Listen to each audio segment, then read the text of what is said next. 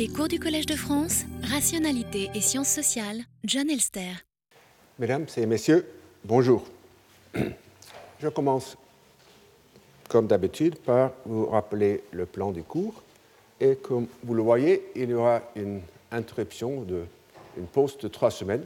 Donc je reprends après les vacances euh, scolaires.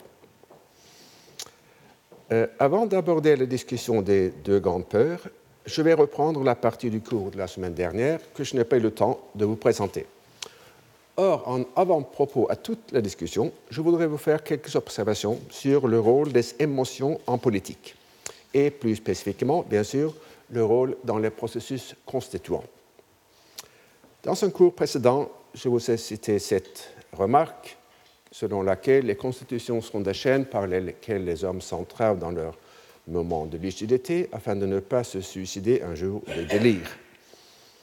Et parmi euh, les autres métaphores pour le travail des assemblées constituantes, je vous ai cité celle de Pierre sobre, légiférant pour Pierre ivre, et Illus rationnel, légiférant pour Illus irrationnel, sous l'influence des émotions.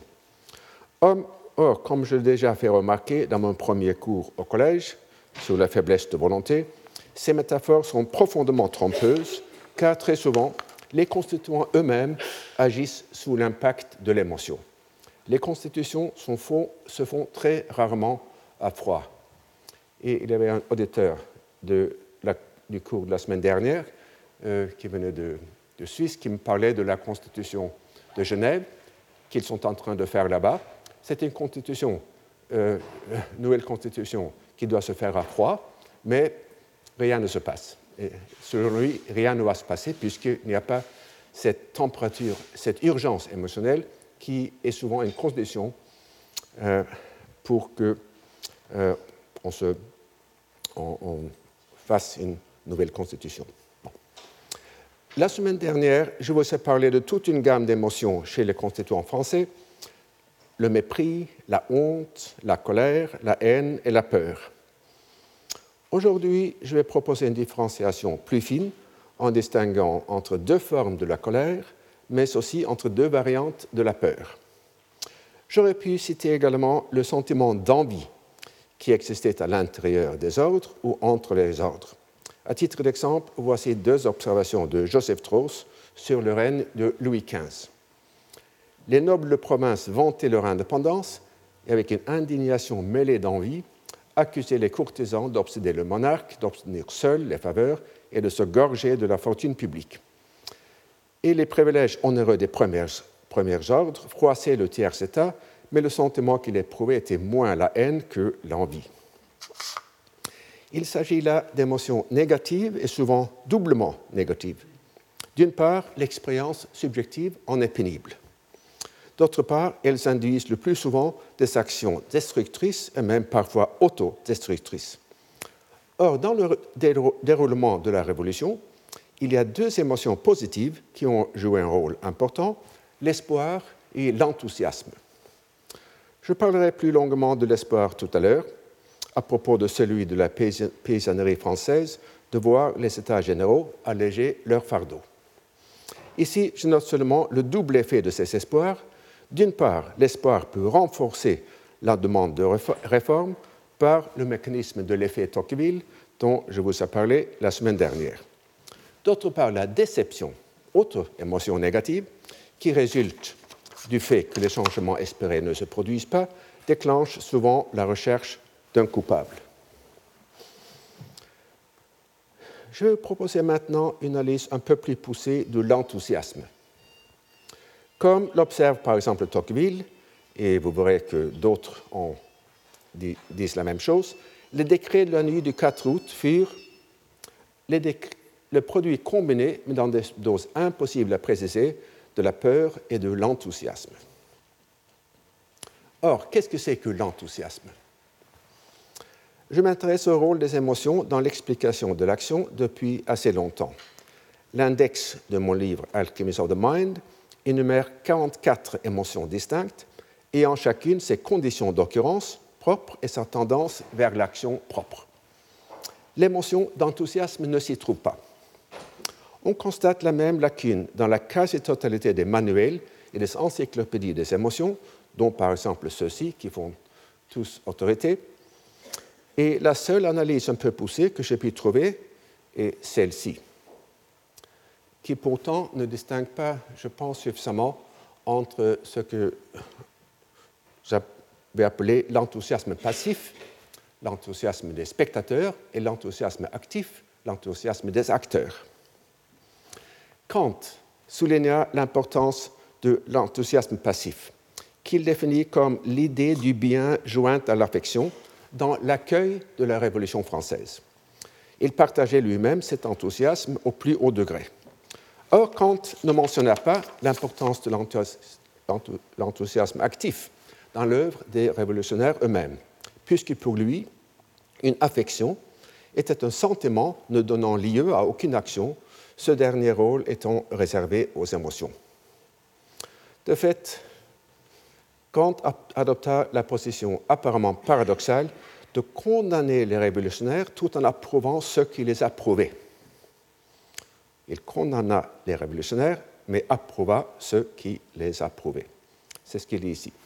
Que la révolution d'un peuple spirituel, c'est-à-dire la Révolution française, que nous avons vu s'effectuer de nos jours, réussisse au chou, qu'elle amoncelle la misère et les crimes affreux, au point qu'un homme sage, s'il pouvait espérer, l'entreprenant une seconde fois, l'achever heureusement, se résoudrait cependant à ne jamais tenter l'expérience à ce prix, cette révolution, dis-je, trouve néanmoins dans les esprits de tous les spectateurs qui ne sont pas engagés dans ce jeu une participation par le souhait, Teilnehmung dem Wunsch nach, un, peu la traduction euh, française, qui touche de près à l'enthousiasme et dont la manifestation même exposait au péril, qui par conséquent ne pouvait avoir d'autre cause qu'une disposition morale du genre humain. Euh, je vous signale, entre parenthèses, euh, une petite énigme du texte que je n'ai pas pu poursuivre. Euh, c'est pourquoi est-ce que la manifestation même exposait au péril? Est-ce que c'est que dans la Prusse, dans le contexte prusse, manifester un enthousiasme pour la Révolution française était dangereux, je ne sais pas. Mais si c'est le cas, c'est cela qu'il avait dans l'esprit, euh, la manifestation de l'enthousiasme passif est en effet un acte. Euh, donc ça, mais, comme je dis, euh, je ne sais pas pourquoi il, il dit ça, que la manifestation même exposait au péril. Bien sûr, si aujourd'hui, dans certains pays du Moyen-Orient, on manifeste l'enthousiasme pour ce qui se passe en Tunisie et en Égypte, on s'expose au péril. C'est certain. Donc c'est peut-être ça qu'il avait dans l'esprit, mais je ne sais pas. Bon, euh, les spécialistes de la philosophie kantienne débattent depuis longtemps du sens de ce passage, apparemment contradictoire ou incohérent. Mais puisque je n'en suis pas un, je vais m'adresser à une question qui appartient aussi à social plutôt qu'à philosophie, celle de l'influence causale de l'enthousiasme actif sur l'action. Sans essayer de la définir, je vais caractériser cette émotion par les propriétés suivantes. L'enthousiasme actif est déclenché par la croyance de l'agent qu'il est capable de réaliser, avec une probabilité élevée, une fin qu'il juge importante du point de vue moral, intellectuel, artistique, sportif, financier ou autre. Ici, je me limite à l'enthousiasme moral. L'enthousiasme actif déclenche des actions pour réaliser cette fin. L'enthousiasme actif multiplie l'énergie que consacre l'agent à cette fin en réduisant l'importance, dans son ordre de préférence, de ses autres fins. L'enthousiasme actif, semblable à cet égard à l'hypomanie, comporte aussi des signes physiologiques distincts, dont un besoin réduit de sommeil. Et enfin, l'enthousiasme actif subvertit l'efficacité du choix des moyens dans la réalisation de la fin. Euh, pour utiliser les termes que j'ai proposés dans un cours précédent, l'enthousiasme actif moral effectue une alliance entre la passion et la raison permettant à celle-ci de résister à l'intérêt. À la lumière de la cinquième caractéristique, L'enthousiasme, euh, euh, il convient d'ajouter que la passion est capable de déformer les croyances causales de l'agent et ainsi de rendre moins probable la réalisation des fins définies par la raison. Euh, comme je l'expliquais, euh, je vais me développer ce cinquième point un peu plus longuement. Comme je l'expliquais dans mon cours, puis dans mon livre sur l'irrationalité, les émotions tendent en général à fausser les croyances par trois mécanismes distincts. Le premier et le deuxième se résument dans cette sentence de La Fontaine. Chacun croit fort aisément ce qu'il craint et ce qu'il désire. Que les émotions induisent une tendance à prendre ses désirs pour la réalité est un fait impossible à nier. Ainsi se peut-il que la probabilité subjective élevée, dont il est question euh, dans le, ici, euh, soit simplement un effet de l'importance de la fin pour l'agent. L'exubérance irrationnelle, qui, selon Alan Greenspan et Robert Schiller, fut à la racine de la crise financière, en fournit un exemple. Il est plus surprenant, mais à mon avis non moins vrai, que les émotions induisent parfois une tendance à prendre ses craintes pour la réalité. Dans mon cours et surtout dans mon livre sur l'irrationalité, je me suis penché assez longuement sur ce phénomène apparemment paradoxal. Je dois vous avouer que ma tentative pour l'expliquer ne fut pas couronnée de succès. Il me semble toujours très opaque. En revanche, je ne vois pas comment on peut en nier l'existence. De fait, la grande peur de 89, dont je vais vous parler euh, tout à l'heure, en, constitue un exemple frappant. Ensuite de ces deux mécanismes qui reposent sur l'espoir et sur la crainte, les émotions peuvent influer sur les croyances par le fait de leur urgence. J'entends par là la tendance à vouloir agir ou réagir immédiatement sans se donner le temps de recueillir la quantité d'informations qui, dans la situation où se trouve l'agent, serait optimale. Parfois, dans une situation de grand danger, cette quantité peut effectivement être nulle. Mais très souvent, on agit dans l'urgence alors même que rien n'y oblige. Si la peur peut justifier la hâte, la colère ne saurait faire de même. Et pourtant, elle aussi engendre typiquement l'urgence. On veut se venger immédiatement, même si les chances de succès seraient plus grandes si l'on attendait le bon moment. L'enthousiasme produit souvent le même effet, comme on va le voir à la fin du cours, ou peut-être sans doute euh, au début de la du cours euh, suivant. Ainsi, pour reprendre une phrase déjà utilisée dans un cours précédent, sous l'impact de l'enthousiasme, il peut, arriver que les croyances causales ne soient pas à la hauteur des fins qu'elles sont censées servir. Je reviendrai sur les mécanismes par lesquels les émotions ont influé sur les choix des constituants. Mais d'abord, il me faut faire un retour en arrière pour achever la discussion que j'ai entamée la semaine dernière. Je vous rappelle que j'ai terminé sur un texte de Tocqueville concernant la difficulté psychologique pour un individu et surtout pour une assemblée de résister aussi bien au despotisme qu'à l'anarchie. Et puis, je vous citais aussi, euh, en terminant, en achevant le cours, l'exemple suivant d'un individu qui est arrivé à faire ce double effort, l'arrière-grand-père même de Tocqueville, l'illustre Malserbe, après avoir défendu le peuple devant le roi, Louis XVI avait défendu le roi, Louis XVI devant le peuple. La défense de Louis XVI par Malserbe coûta sans doute la vie à ce dernier. En tout cas, le roi lui aurait dit Votre sacrifice est d'autant plus généreux que vous exposez votre vie et que vous ne sauverez pas la mienne. De même, le futur dirigeant du club des Feuillants, Adrien Duport, se dit prêt à sacrifier, sa vie dans la défense, sinon du roi, du moins de la Constitution. Répondant à une motion de Clermont-Tonnerre tendant à transporter l'Assemblée en province pour la mettre à l'abri des émotions parisiennes, Duport affirma que nous n'avons pas été envoyés par nos provinces pour être intimidés par les menaces des factieux. Nous avons délibéré au milieu de 30 000 hommes armés et nous pourrions craindre 15 ou 20 000 hommes sans aucun projet et régir en république sans loi, sans constitution, au milieu même de leur faction. C'est ici que nous devons sauver l'État, même aux dépenses de nos jours. C'est ici que nous devons délibérer au milieu de l'effroi. Avant de proposer une analyse de cette disposition d'esprit, apparemment proche de celle de Malzerbe, écoutons la réponse de Clermont-Tonnerre. Vous n'avez pas voulu obéir, dit-il à l'Assemblée, au despotisme armé. Obéirez-vous à l'effervescence populaire. L'un commandait des bassesses, l'autre vous commandera des crimes. Vous ne pouvez pas délibérer au milieu de 15 000 hommes armés dont les projets sont inconnus et qui sont perdus de réputation. Donc nous constatons que Clermont-Tonnerre supposa armer les Parisiens, et non seulement les soldats, et qu'il affirma que les premiers avaient des projets inconnus plutôt que, comme le disait euh, Duport, être sans projet. Nous constatons également, différence plus importante par rapport à Duport, que Clermont-Tonnerre exprima un doute sur la capacité de l'Assemblée à résister au mouvement populaire, tant qu'elle se trouvait à Versailles.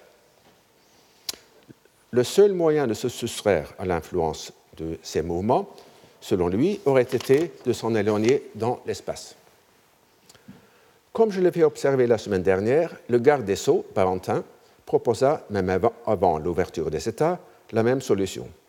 Et nous verrons plus tard, lors du cours du 10 mars, que la même proposition fut faite au roi vers la fin de septembre. En août, la constituante décréta qu'il n'avait pas lieu de délibérer. Je vais maintenant euh, me demander Comment on doit comprendre les paroles de Duport que je viens de citer Jean Aigret, dans son livre sur la défaite des monarchiens, remarque que, je cite, le rôle de Duport dans ces mouvements de la fin du mois d'août reste une énigme. Fin de citation. On peut envisager, me semble-t-il, trois hypothèses. Sans trancher en faveur de l'une d'entre elles, on peut du moins apporter quelques éléments en faveur des unes et des autres. Dans une première hypothèse, on peut prendre du port à la lettre. Euh, il, pensait qu'il avait un danger réel, que la législation parisienne ne gagne, ne Versailles et ruine les travaux de l'Assemblée, et Duport était prêt à résister et à sacrifier sa vie si nécessaire. Mais dans ce cas, on voit pourtant mal pourquoi il s'opposerait à la proposition de Clermont-Tonnerre. Dans une deuxième hypothèse, Duport n'a en réalité pas cru au danger. Ce fut l'impression du constituant du canois, c'est-à-dire non pas l'impression qu'avait euh, du canois de Duport, mais l'impression qu'il avait du danger. Après avoir résumé les débats que je viens de citer, Duquesnoy écrit dans ce journal que, euh, au reste, je crois qu'on s'exagère un peu cette plainte de Paris, et qu'elle est beaucoup moins dangereuse que quelques personnes paraissent le penser. Et si Duport avait la même perception du danger, sa volonté affichée d'y faire face serait de la rhétorique gratuite plutôt que signe du courage. Dans une troisième hypothèse, Duport estimait le danger bien, réel, mais il chercha à le maintenir. C'est ce qu'affirme notamment son biographe. Lafayette, considérant atteint les principaux objets de la Révolution, voulait, depuis le 15 juillet, rétablir l'ordre et renforcer le pouvoir exécutif. Duport pensait au contraire que les conquêtes de la Révolution, loin d'être solidement fondées, les grandes réformes administratives et judiciaires n'avaient pas été abordées, étaient à la merci d'un retour offensif de l'aristocratie et que le moment n'était pas encore venu de calmer l'ardeur populaire. Tocqueville ne dit pas autre chose. L'Assemblée victorieuse, à l'aide du peuple, se trouve singulièrement embarrassée et faible en face des crimes de ce même peuple. Elle ménage même dans ses plus grands excès la force irrégulière qui vient de la sauver. Elle voulait circonscrire l'incendie et craignait d'éteindre le feu. Il faut tempérer le mouvement des passions fougueuses sans étouffer une salutaire fermentation. Ces instructions, envoyées par le député d'Anjou à leurs commettants, montre le fond même des cœurs. Duport, s'il faut croire son biographe, et le député d'Anjou, que cite Tocqueville, commirent la même erreur, celle de croire qu'on peut manipuler à son gré une foule révolutionnaire, tantôt en l'excitant, tantôt, tantôt en l'accalmant. Il ne s'agit pas simplement de la question de l'apprenti sorcier, de l'incapacité à contrôler ou à démobiliser les forces qu'on a déchaînées. Ce cas de figure s'observait sans doute souvent dans la Révolution, par exemple, comme l'observe Joseph Strauss, on ignorait alors, début juillet, le danger d'agiter les dernières classes du peuple. Bien des gens pensaient qu'on peut les soulever pour un seul jour. C'est une illusion, évidemment, mais c'est une illusion qui était assez euh, répandue. Or, ce n'est pas tout à fait ce mécanisme qui m'intéresse ici.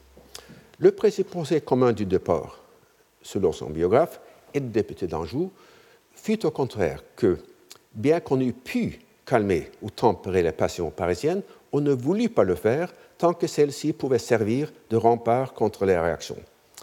Il fallait donc, il fallait donc, selon eux, prendre soin de maintenir la mobilisation des masses à un niveau optimal, variable selon le moment, plutôt que maximal. Même si la nature illusoire de ce projet peut nous sembler évidente, il ne faut pas perdre de vue qu'il répondait à un danger très réel.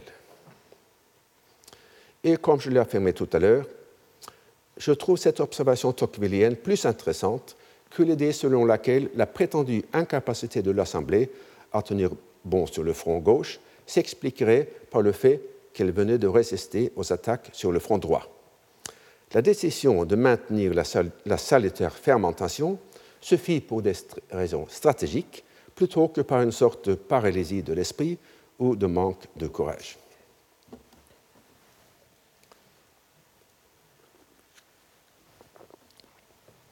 Euh, je voudrais faire sur ce point une digression sur le thème Tocqueville et les révolutions, au pluriel, pour revenir ensuite au texte que je viens de citer. Tocqueville avait une connaissance de première main du phénomène révolutionnaire en tant que témoin oculaire des événements de 1830 et surtout en tant qu'acteur et observateur de la révolution de 1848. Dans celle-ci, son engagement était véritablement existentiel. En 1849, il écrivit à son ami Stoffels Il semble que depuis que la propriété et la vie ne sont plus en question, je ne puisse plus m'intéresser à rien. C'est le mal des révolutions qui, comme le jeu, finissent par donner l'habitude des émotions et les faire aimer pour elles-mêmes, indépendamment même du gain. C'était une addiction. En vertu de son expérience, de ses lectures et de la finesse de ses analyses psychologiques, Tocqueville avait une compréhension, à mon avis, jamais égalée de la dynamique des révolutions. De plus, son expérience personnelle le guida constamment dans son interprétation du passé. Et je vous prie maintenant de bien vouloir comparer un texte déjà cité sur 89 à l'analyse qu'il proposa du rôle de Lamartine durant la Révolution de 1848. Je ne vais pas relire euh, le premier texte, mais euh, je le projette sur l'écran pour que vous puissiez le comparer au second. Le succès des montagnards amenèrent la ruine immédiate de Lamartine, mais leur complète défaite le rendait inutile et pouvait et devait tôt ou tard faire sortir le gouvernement de ses mains. Il suivait alors cette voie tortueuse qui devait le conduire sitôt à sa perte, s'efforçant de dominer les montagnards sans les abattre et de ralentir le feu révolutionnaire sans l'éteindre, de façon à donner au pays assez de sécurité pour être béni, mais pas assez pour en être oublié. Les formulations que j'ai soulignées dans les deux textes me semblent tellement proches que je ne peux pas ne pas penser que Tocqueville, lorsqu'il se pencha en 1856 sur la révolution de 1789, se souvint de ce qu'il avait écrit en 1851 sur celle de 1848. Et on pourrait citer d'autres exemples probables de cette influence rétroactive de l'analyse de 1848 sur celle de 89, notamment la norme selon laquelle les foules révolutionnaires ont le droit de tuer et de détruire, mais non de violer ou de voler. Affirmation euh, qu'on trouve à la fois dans les souvenirs et dans les notes pour le second volume euh, de l'Ancien Régime. J'en viens enfin au sujet affiché pour le cours d'aujourd'hui, les deux grandes peurs de 89. Il s'agit d'une part de la grande peur dans les campagnes et d'autre part de la peur qui a inspiré, du moins en partie, les décrets de l'Assemblée euh, du 4 août. Et voici la thèse principale que je vais développer. Les paysans avaient peur des brigands, les constituants avaient peur des paysans. Ce sont deux propositions euh, incontestées. Plus contestable est la seconde proposition. Le facteur de médiation entre ces deux peurs fut les actions inspirées par la colère des paysans, elles-mêmes inspirées par la conviction que les brigands objets de leur peur étaient à la solde de la noblesse. Je vais d'abord présenter euh, cette thèse, puis présenter une objection euh, récente et essayer d'en, d'expliquer le pour et le contre. donc c'est la, Comme nous allons le voir, et comme je l'ai déjà fait remarquer, la peur ne fut pas la seule source des, décrets de la nuit du 4 août. L'enthousiasme y fut sans doute aussi pour beaucoup, ou du moins pour quelque chose. De plus, un certain nombre d'autres mobiles, les uns rationnels, les autres émotionnels, ont sans doute aussi pu jouer. La nuit du 4 août reproduisit en forme accélérée et condensée le processus en boule de neige de la période du 5 mai au 17 juin chaque député ayant comme prémisse de son choix les décisions de ceux qui s'étaient déjà exprimés. Le mécanisme précis est impossible d'émêler. On peut faire un catalogue des mobiles, mais pas de vraie synthèse. La grande peur se manifesta vers la mi-juillet 89 et culmina vers la fin du mois. Pour la comprendre, et surtout pour comprendre ses effets, il convient de remonter d'abord dans le temps car elle s'inspirait d'une longue tradition, celle du complot de famine. Et je vous citerai sur ce point les deux textes suivants. En temps de désert, la faim provoquait aussi l'émeute, laquelle à son tour suscitait ou fortifiait la peur. Jamais le peuple n'admettait que la nature fût seule responsable de ses misères. Je m'excuse, coquille, ses misères au pluriel. Euh, donc, comme je le dis dans le titre, aucun mal n'arrive par accident. Il y a toujours une intention derrière les mots. La Révolution française est pleine de rumeurs de complot, que l'on dit fomentées par des aristocrates, par des brigands ou des prêtres, des marchands et des généraux, des ultras, des citras, par des ouvriers, ouvriers séditieux, par la reine et par Pitt. Dans nombre de ces intrigues, les problèmes de subsistance tiennent un rôle important, en particulier ceux des grains, dont la plupart des Français tirent alors l'essentiel de leur quotidien. On les appelle complots de famine, dessinant ainsi quelques machinations secrètes destinées à affamer la population. C'est un extrait d'un livre par l'autorité euh, mondiale du sujet, Le grain dans l'Ancien Régime, Stephen Kaplan. Et vous avez peut-être lu dans les journaux d'aujourd'hui, euh, je pense que c'était l'ébé de ce matin, peut-être le monde d'hier, que Kaplan parle maintenant de l'Égypte soulignant l'importance euh, du grain en, Égypte. C'est un spécialiste sur l'importance du grain dans les mouvements révolutionnaires. Euh, euh, il convient de faire ici une distinction, à mon avis, cruciale. Le plus souvent, les complots de famine furent importés aux spéculateurs, dont le mobile était de faire du profit en accaparant le grain. Ce faisant, euh, les spéculateurs montraient de l'indifférence vis-à-vis du peuple et de son bien-être, mais aucune haine à son égard. Autrement dit, si la famine fut un sous-produit prévisible de l'accaparement, elle n'entra pas pour autant parmi les mobiles de l'action. Le propre de la Grande Peur fut l'imputation aux instigateurs de la famine d'une intention positive d'affamer le peuple. Leur supposé tactique ne fut pas l'accaparement du grain, mais les blés coupés en verre et les moissons ravagées. S'il est probable que les spéculateurs jetaient parfois le grain à la rivière, c'était pour en faire augmenter le prix et non pour retirer son pain au peuple. Et je prends un petit, fais une petite digression pour illustrer la distinction par un autre exemple.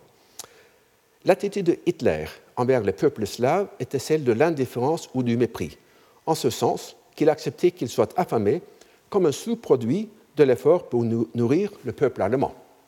Par contre, sa haine envers les Juifs lui faisait en désirer positivement la destruction, et à cette fin, il était même prêt à utiliser des ressources qui autrement auraient pu avoir une grande valeur militaire. Quand une action d'autrui nous fait du mal, la croyance qu'elle était faite avec l'intention de nous faire du mal apporte un mal additionnel. En anglais, on dit adding insult to injury. En français, je pense qu'on dit doubler ses torts d'un affront. La colère que provoque un tort doublé d'un affront est évidemment plus virulente que celle produite par un simple tort. Ainsi, à tort égal, les réactions des paysans qui, se croyaient les victimes d'un effort délibéré pour les affamer devaient être plus agressives que les réponses à un prétendu accaparement. Je vais maintenant vous citer assez longuement deux passages de Lefebvre pour faire ressortir cette distinction entre la volonté d'affamer le peuple, la recherche du profit et sans doute d'autres mobiles aussi. Dans le premier texte, il est question de Necker, soit comme victime, soit comme auteur de la cherté du grain. Comme tout le monde croyait à l'accaparement et l'imputait à, crime au gouvernement, à ses agents, aux décimateurs et aux nobles, on ne manqua pas, lorsque le conflit politique et social se fut aggravé, de supposer que les conjurés cherchaient à réduire le tiers-État par la famine. Dès le 13 février, le libraire Hardy note qu'on entendait dire à quelques personnes que les princes avaient accaparé les grains tout exprès pour mieux culbuter M. Necker. D'autres voulaient absolument que le directeur général des finances, Necker, fût lui-même le chef et le premier de tous les accapareurs du consentement du roi, et qu'il ne favorisa et ne soutint de tous ses, efforts une telle entreprise que pour procurer de l'argent à Sa Majesté. Et les expressions que j'ai soulignées euh, expriment on ne peut plus nettement le contraste entre les deux interprétations. Dans la suite du texte, Lefebvre fait une distinction entre deux raisons, l'une non instrumentale et l'autre instrumentale, pour lesquelles l'aristocratie aurait cherché à affamer le peuple. Le peuple accusa l'aristocratie de vouloir se venger de lui en le faisant mourir de faim, comme si l'aristocratie ne dépendait pas dans son existence même euh, du travail du peuple.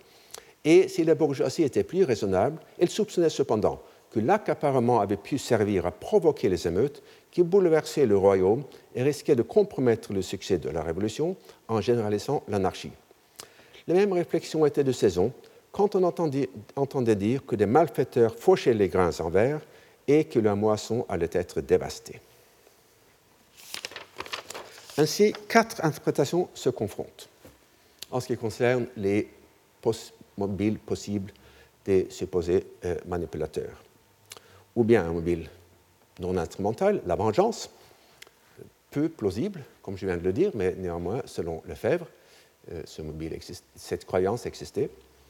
Et puis trois mobiles euh, instrumentaux, ou bien provoquer les émeutes, donc la famine était voulue, euh, ou bien à la droite affaiblir le tiers état, là encore la famine était voulue, et enfin au milieu simplement procurer de l'argent au roi avec comme un sous-produit la famine, non cherchée comme une fin en elle-même. Je vous propose ce tableau non seulement pour résumer le climat de l'opinion, mais aussi pour illustrer combien celui-ci était fertile en rumeurs. Dans mon cours, et surtout, dans mon livre sur l'irrationalité, je me suis penché longuement sur le phénomène de la rumeur, dont Marc Bloch, aussi bien que Lefebvre, firent des analyses indispensables. Mais en dépit de leurs efforts, nous sommes loin de le comprendre, en partie à cause de l'opacité évoquée tout à l'heure, de la tendance à prendre ces craintes pour des réalités. Au printemps de 89, les paysans français accusèrent les accapareurs de les affamer. En juillet, ils accusèrent la contre-révolution de vouloir les affamer. Et pour expliquer cette évolution, je vais remonter aux espoirs du printemps, lesquels ont contribué aux sentiments antiseigneuriaux par deux mécanismes distincts. Le premier mécanisme est lié à l'espoir lui-même. L'effet Tocqueville c'est conjugué avec la tendance à prendre ses désirs ou ses espoirs pour les réalités. D'une part, les paysans tendaient à croire qu'avec la convocation des États généraux, leur soulagement partiel fut déjà chose faite. D'autre part, selon l'effet Tocqueville, un soulagement partiel ne fait que renforcer la sensibilité aux mots non soulagés. Je vais projeter de nouveau le texte de Tocqueville pour que vous puissiez constater la similarité, à mon avis frappante, avec l'analyse de Lefebvre. Je ne lis pas le texte de Tocqueville, mais vous pourrez euh, euh, le regarder pour constater, euh, si vous êtes d'accord, qu'il semble préfigurer les analyses de Lefebvre. À savoir, à la suite du règlement du 24 janvier, on ne demanda pas aux Français seulement d'élire des mandataires, mais aussi de rédiger des cahiers de doléances. Le roi voulait entendre la voix même de son peuple et connaître exactement ses souffrances, ses besoins et ses vœux, évidemment pour redresser tous les torts. Quelle nouveauté surprenante. Ainsi, la misère allait finir. Mais en même temps que l'espérance prenait l'essor, la haine s'exacerba contre le noble. Sûr de l'appui du prince, les paysans, amétés à parler, ressassent avec une amertume croissante les griefs du jour et réveillent au fond de leur mémoire le souvenir assoupi des injures passées. Donc, d'une part, euh, la convocation donne aux paysans, leur fait croire que les réformes partielles, c'est déjà une chose faite. D'autre part, euh, caractère partiel de ces réformes euh, euh, tout, bon, tout, ce qu'on note alors des abus semble, alors, semble mieux découvrir ce qui en reste et en rend le sentiment plus cuisant. Dans ce livre, La Grande Peur, paru en 1932, Lefebvre ne cite pas Tocqueville. Dans son introduction à l'Ancien Régime, dans les œuvres complètes de Tocqueville, il ne cite pas non plus ce que nous appelons l'effet Tocqueville. Mais au vu de la ressemblance assez nette entre les phrases que, j'ai soulignées dans les deux textes, on peut néanmoins poser la question d'une influence possible. Avant de continuer, je voudrais faire à propos de ce texte un bref retour sur un cours précédent. J'ai fait observer que le règlement du 24, le règlement du 24 janvier, par la volonté affichée d'identifier les mots du peuple, eut l'effet de faire élire un grand nombre de députés du bas clergé, dont la présence fut sans doute décisive dans la chute de l'Ancien Régime. Et nous constatons ici dans ce texte que, selon Lefebvre, cet aspect du règlement contribua aussi à ce résultat par un autre biais, en faisant croire au peuple que si le roi voulait connaître les souffrances du peuple, ce ne pouvait être que pour les soulager.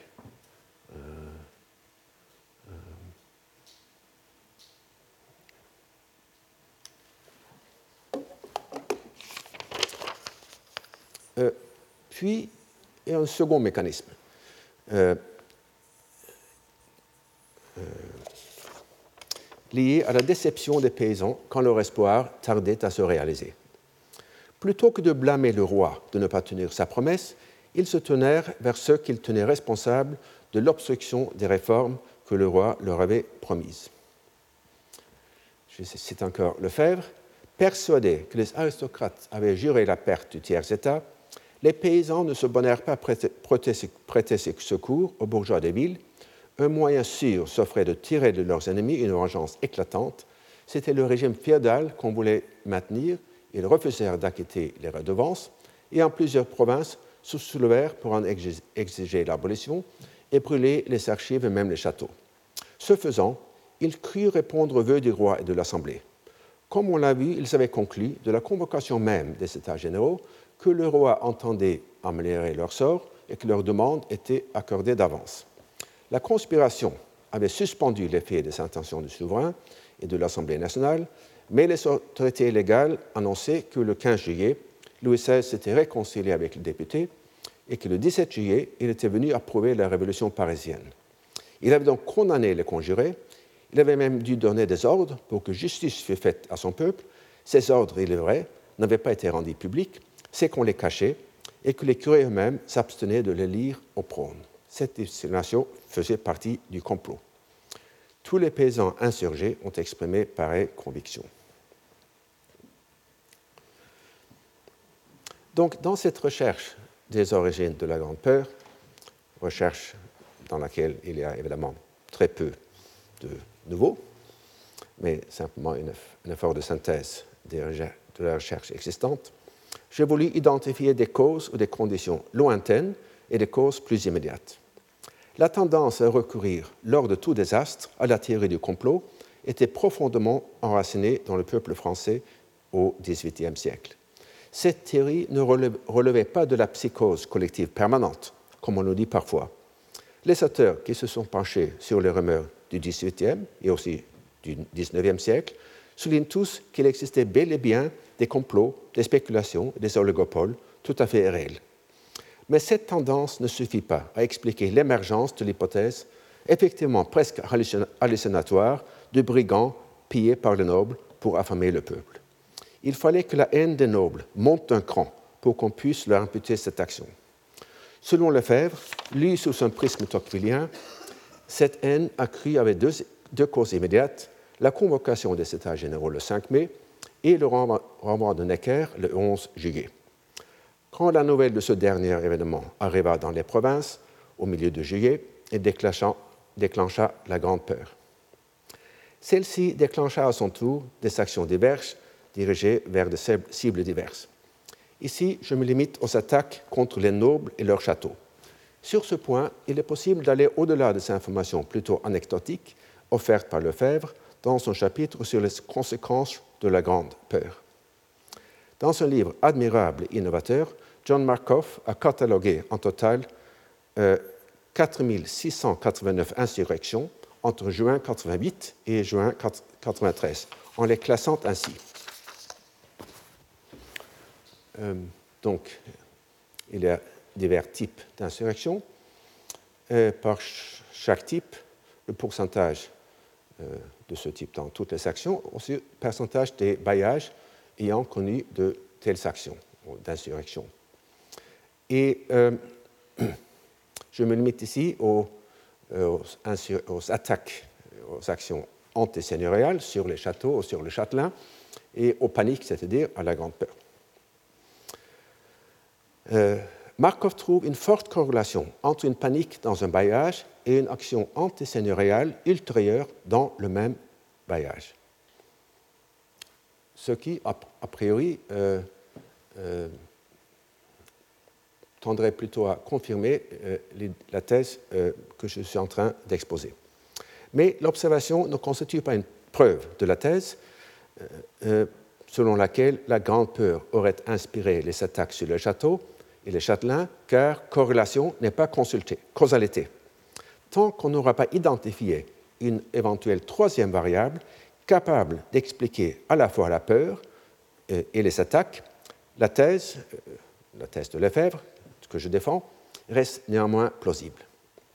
Mais je voudrais pourtant euh, aussi vous exposer une, une, thèse opposée, l'interprétation de Timothy Tackett, un grand historien américain de la Révolution et de l'Assemblée constituante. Selon lui, ces deux types de mouvements collectifs ruraux, panique et insurrection, reflètent deux dynamiques sociales très distinctes. Les paniques étaient en grande partie gouvernées par la peur d'ennemis externes et essentiellement inconnus. Les insurrections reposaient probablement plus sur la colère que sur la peur et étaient poussées par la conviction que les individus internes à la communauté étaient à l'origine de leur souffrance. Pour Lefebvre, comme nous l'avons vu, les paysans auraient vu les ennemis internes comme les instigateurs des ennemis externes. Ainsi, il se serait produit une sorte de fusion de la peur et de la colère. Et de manière générale, quand un acteur A incite un autre acteur B attaquer une troisième personne C, il est normal que C éprouve de la colère envers A et de la peur envers B. Or, Taquet conteste le bien fondé empirique de l'hypothèse selon laquelle les paysans auraient cru les brigands au sol des nobles. Il fait d'ailleurs l'observation très juste que la destruction du grain par les brigands pouvait aussi, comme le démontre Lefebvre lui-même, constituer un acte de vengeance envers des paysans qui refusaient de les héberger plutôt que d'écouler d'un complot aristocratique. Il s'agit là d'un débat entre historiens auquel je m'abstiendrai de participer. En attendant la découverte d'une éventuelle troisième variable, je vais néanmoins supposer correcte pour l'essentiel la thèse de Lefebvre. Nous allons donc pouvoir nous tourner vers l'étape finale dans la chaîne des événements, la grande peur à Versailles. Euh, comme nous j'ai préparé un graphique qui, euh, euh, qui ne paraît pas puisque c'est un problème technique, donc je vais distribuer une feuille avec ce, graphique où sur l'axe vertical, vous voyez le nombre d'insurrections et sur l'axe horizontal, euh, euh, les jours entre le 1er juillet et le 31 août. Et vous allez constater euh, deux pics d'insurrection vers la fin du mois de juillet, dont l'Assemblée reçut, le, les nouvelles quelques jours plus tard. Donc dans le, graphique, il y a d'une part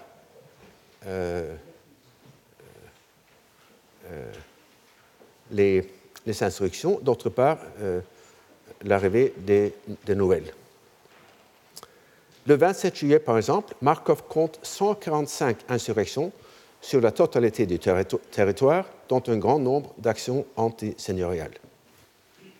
Donc, euh, pour résumer, pic de l'insurrection, des insurrections fin juillet, arrivée des nouvelles de ces insurrections à Versailles début août. Pour rendre compte des réactions des députés à ces nouvelles, il convient d'abord de faire une petite typologie des modalités de la peur et des actions qu'elles euh, peuvent inspirer. Euh, comme toute émotion, la peur euh, comporte des tendances spécifiques à l'action ou même, dans ce cas, à l'inaction. C'est-à-dire, mais, mais je commence par une ambiguïté du mot peur. Si quelqu'un dit Je vais prendre un parapluie, car j'ai peur qu'il ne pleuve, la proposition équivaut le plus souvent à la conjonction de Je crois qu'il va pleuvoir et Je ne désire pas me, mouiller. Et dans le cas typique, cette peur est purement prudentielle et n'est accompagnée d'aucun des signes physiologiques ou des tendances à l'action qui caractérisent les réactions émotionnelles proprement dites. On regarde par la fenêtre, on prend son parapluie, un point, c'est tout. Par contre, la peur viscérale que l'on peut éprouver devant un attaquant menaçant ou une avalanche de neige en train de vous dépasser déclenche toute une série de réactions. Souvent, l'organisme se mobilise pour fuir ou pour attaquer, flight or fight. Parfois, on est paralysé par la peur au point de ne pas pouvoir prendre les mesures les plus élémentaires. En même temps, les fonctions cognitives sont perturbées par les mécanismes divers que j'ai esquissés tout à l'heure. Ceux-ci euh, ne sont pas forcément inadaptés. En face du danger, le coût d'opportunité de la collecte d'informations peut être si élevé qu'il justifie l'urgence. Souvent, les réactions de panique sont néanmoins inadaptées, surtout si la peur conduit, comme l'affirmait La Fontaine, à exagérer le danger.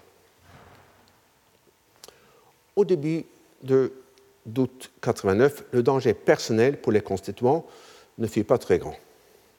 La seule exception, que j'ai trouvée concerne l'attitude du clergé envers l'abolition de la dîme. Celui de tous les articles du 4 août qui a souffert les plus grandes difficultés est celui des dîmes. Hier, euh, le clergé s'y refusait. Je pense que ça doit être euh, l'entrée du 10, 10, août, je pense. La journée entière s'est passée en vain et tumultueux débat, et aujourd'hui matin, sans aucun motif apparent, les prêtres se sont empressés à les offrir. Ils sont à peu près notés d'infamie ceux qui auraient tenté de s'y refuser, mais l'arrêté a été unanime. Si on pouvait pénétrer les causes secrètes de ce changement, je crois qu'on s'apercevrait qu'on doit l'attribuer à la crainte qu'on a fait éprouver à quelques-uns d'entre eux de violence de Paris. Mais quand on parle, comme le fait par exemple Tocqueville, de l'importance de la peur dans les décisions de la nuit du 4 août, il s'agit d'émotions inspirées par les événements en province et non par la crainte des Parisiens. Il me semble néanmoins intéressant de m'arrêter un instant sur cette réaction du clergé pour me demander quelle en fut la source. La peur des prêtres fut-elle prudentielle ou viscérale? Je ne possède aucune information qui permette d'y répondre. À supposer qu'elle fut viscérale, ce qui est tout à fait possible, nous constatons une quatrième tendance à l'action qui s'ajoute à celle que je viens de mentionner. c'est-à-dire la concession. Les travaux psychologiques sur la peur, comme par exemple celui-ci, citent surtout la fuite, l'attaque et la paralysie comme les réponses de l'organisme à la peur. Or, il me semble que l'exemple de la dîme suggère une quatrième réponse possible, chercher à éliminer la menace en faisant des concessions à ceux qui la brandissent. Nous retrouvons là, dans un contexte différent, une question dont je vous ai longuement parlé la semaine dernière. La première réponse des constituants en Nouvelle-des-Provinces fut d'aller à l'attaque. Et citons sur ce point la description de Jaurès de la réaction de l'Assemblée. Les premières motions qui lui furent faites, c'était à l'Assemblée, étaient toutes de répression. Dans la séance du 3 août, Salomon, au nom du comité des rapports, poussa au noir le tableau.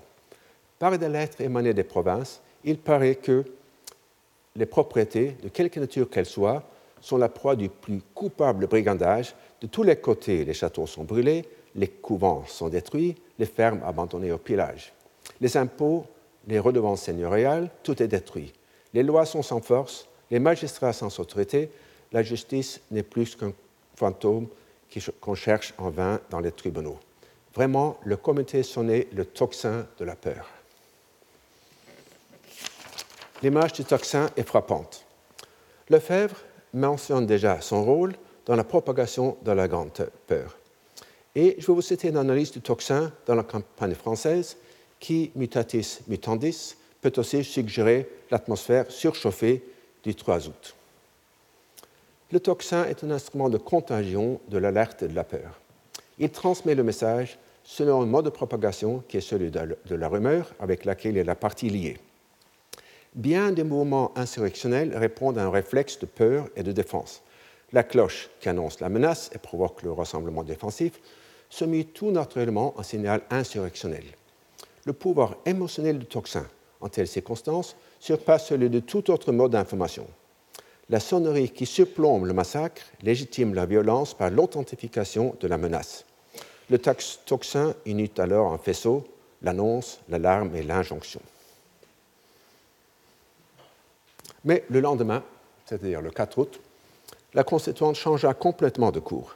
Cédant aux menaces, implicites venant des provinces, elle chercha à les accommoder par des concessions.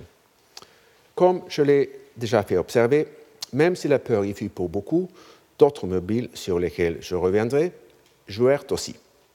Mais d'abord, je vais m'interroger sur la nature et sur l'objet de cette peur.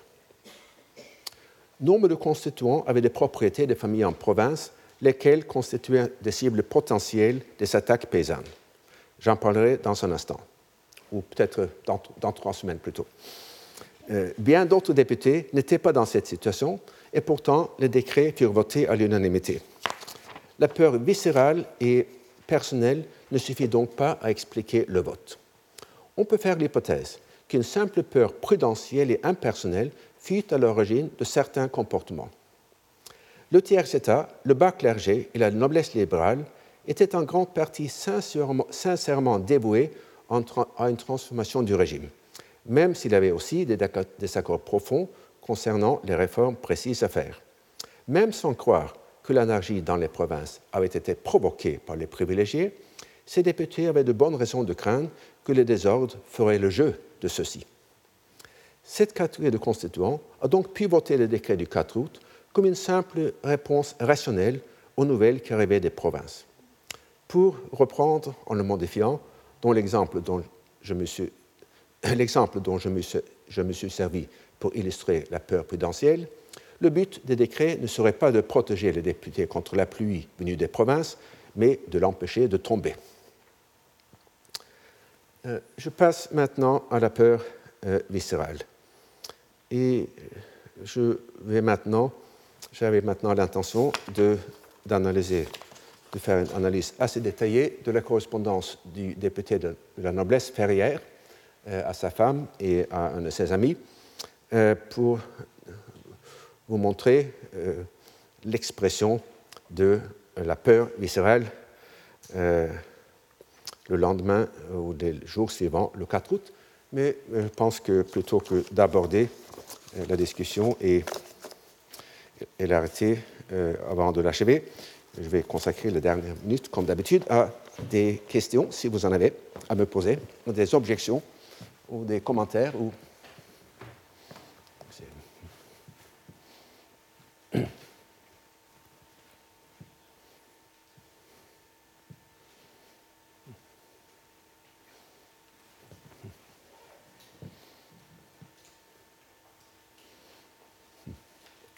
incompréhension totale ou accord total.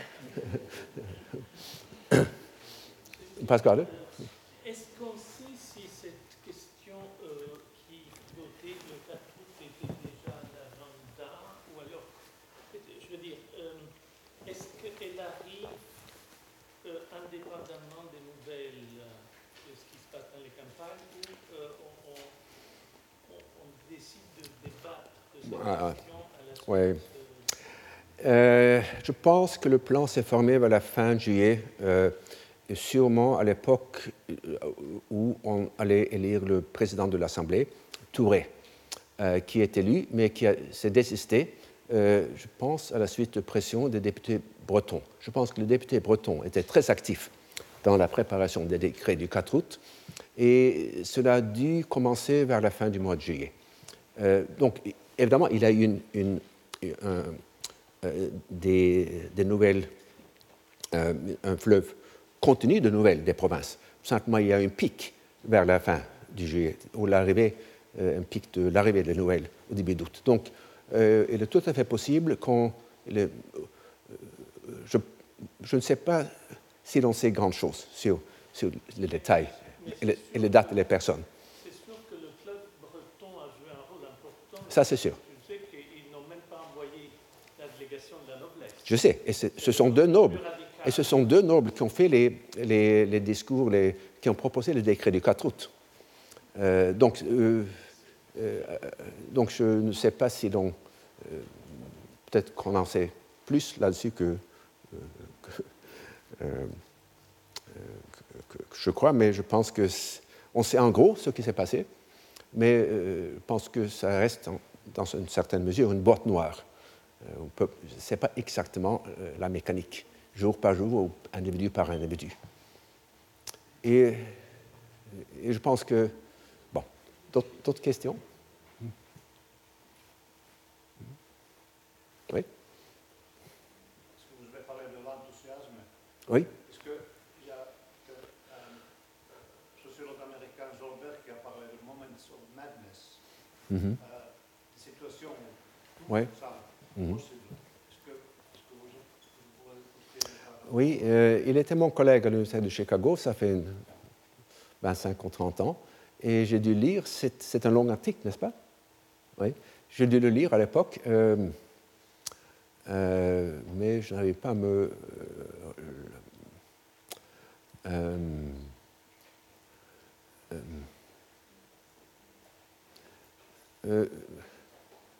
Kant compare aussi l'enthousiasme à une forme de folie, de madness, mais euh,